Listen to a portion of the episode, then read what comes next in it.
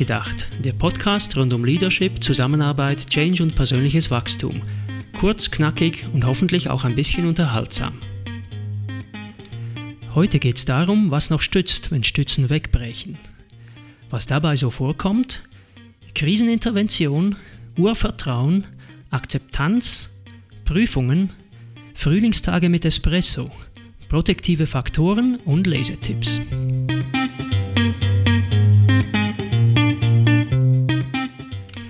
Den letzten Wochen habe ich immer wieder an das Seminar Krisenintervention im Rahmen meiner Ausbildung in Gestalttherapie gedacht. Dort bin ich einer Sichtweise begegnet, die mir bis heute immer wieder nützlich war, der von äußerer und innerer Struktur. Lassen Sie mich das kurz skizzieren. Mit innerer Struktur sind diejenigen Strukturen gemeint, die innerpsychisch begründet sind, also alles, was uns psychisch und seelisch Halt gibt. Zum Beispiel Zuversicht, Urvertrauen in sich selbst und in den Gang der Dinge, Akzeptanz, Selbstfürsorge, Spiritualität. Äußere Struktur auf der anderen Seite meint alles, was außerhalb dieser Sphäre liegt. Dazu gehören so handfeste Dinge wie ein Dach über dem Kopf, aber auch Tagesstrukturen, soziale Strukturen, verlässliche Regeln, der eigene Körper, ein wiederkehrender Lohn.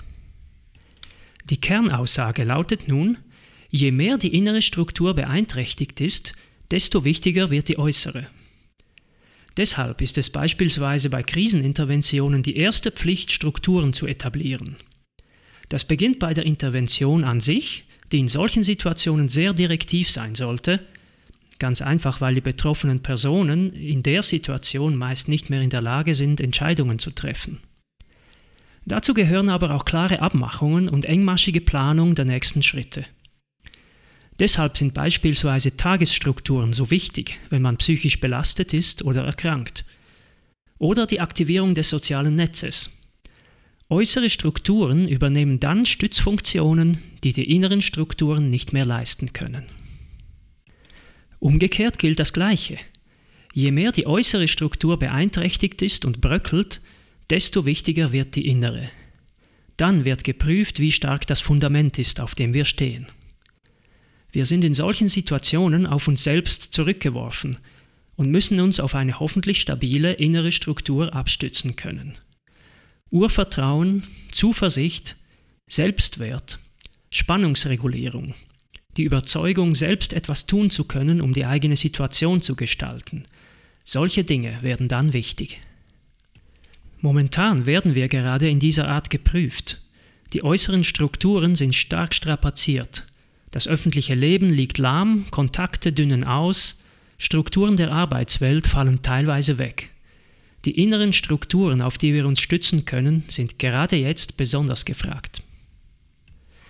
Deshalb ist es immens wichtig, diese inneren Strukturen zu pflegen und Dinge zu tun, die einem gut tun. Und ja, es ist in Ordnung, die Sonne eines schönen Frühlingstages bei einem Espresso zu genießen, auch wenn es gerade vielen Menschen dreckig geht. Sie erhalten sich nämlich so nachhaltig die eigene Funktionsfähigkeit und damit die Chance, Gutes zu tun. Social Distancing ist in dem Zusammenhang übrigens eine sehr heikle Bezeichnung, finde ich. Viel besser wäre es, von Physical Distancing zu reden, was zum Glück teilweise auch schon geschieht.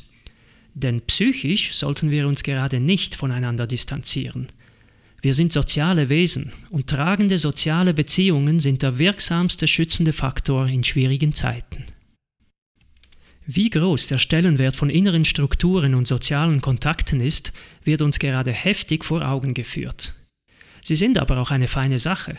Sie stehen immer zur Verfügung, sind durch kein Erdbeben kaputtbar und sie sind extrem wirksam. Ich habe die Hoffnung, dass nach der Krise davon dauerhaft etwas hängen bleibt in unserem Arbeitsalltag. Ich glaube, es würde uns sozial und ökonomisch gleichermaßen gut tun.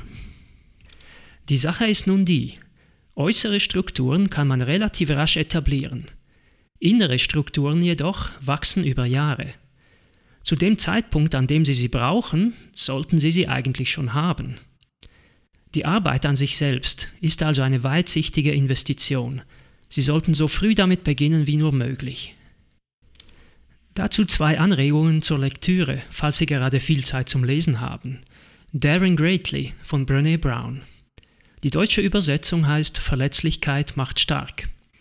Brené Brown schreibt sehr klug und wissenschaftlich fundiert über Verletzlichkeit. Ein Thema, das im Bereich von Leadership und Beziehungsgestaltung sträflich vernachlässigt wird. Mein eigener Beitrag? Management und die Liebe. Englisch Management and Love. Dort steht was über psychologische und spirituelle Grundlagen zu den menschlichen Anforderungen an die Führungskräfte, die wir in Zukunft brauchen werden. Meine Empfehlung, pflegen Sie Ihre Strukturen, die inneren und die äußeren.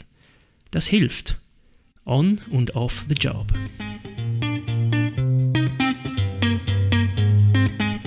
Zum Nachlesen gibt es das Ganze unter True Leadership CH oder auch Tibor Koromsei CH. Machen Sie es gut und bis zum nächsten Mal.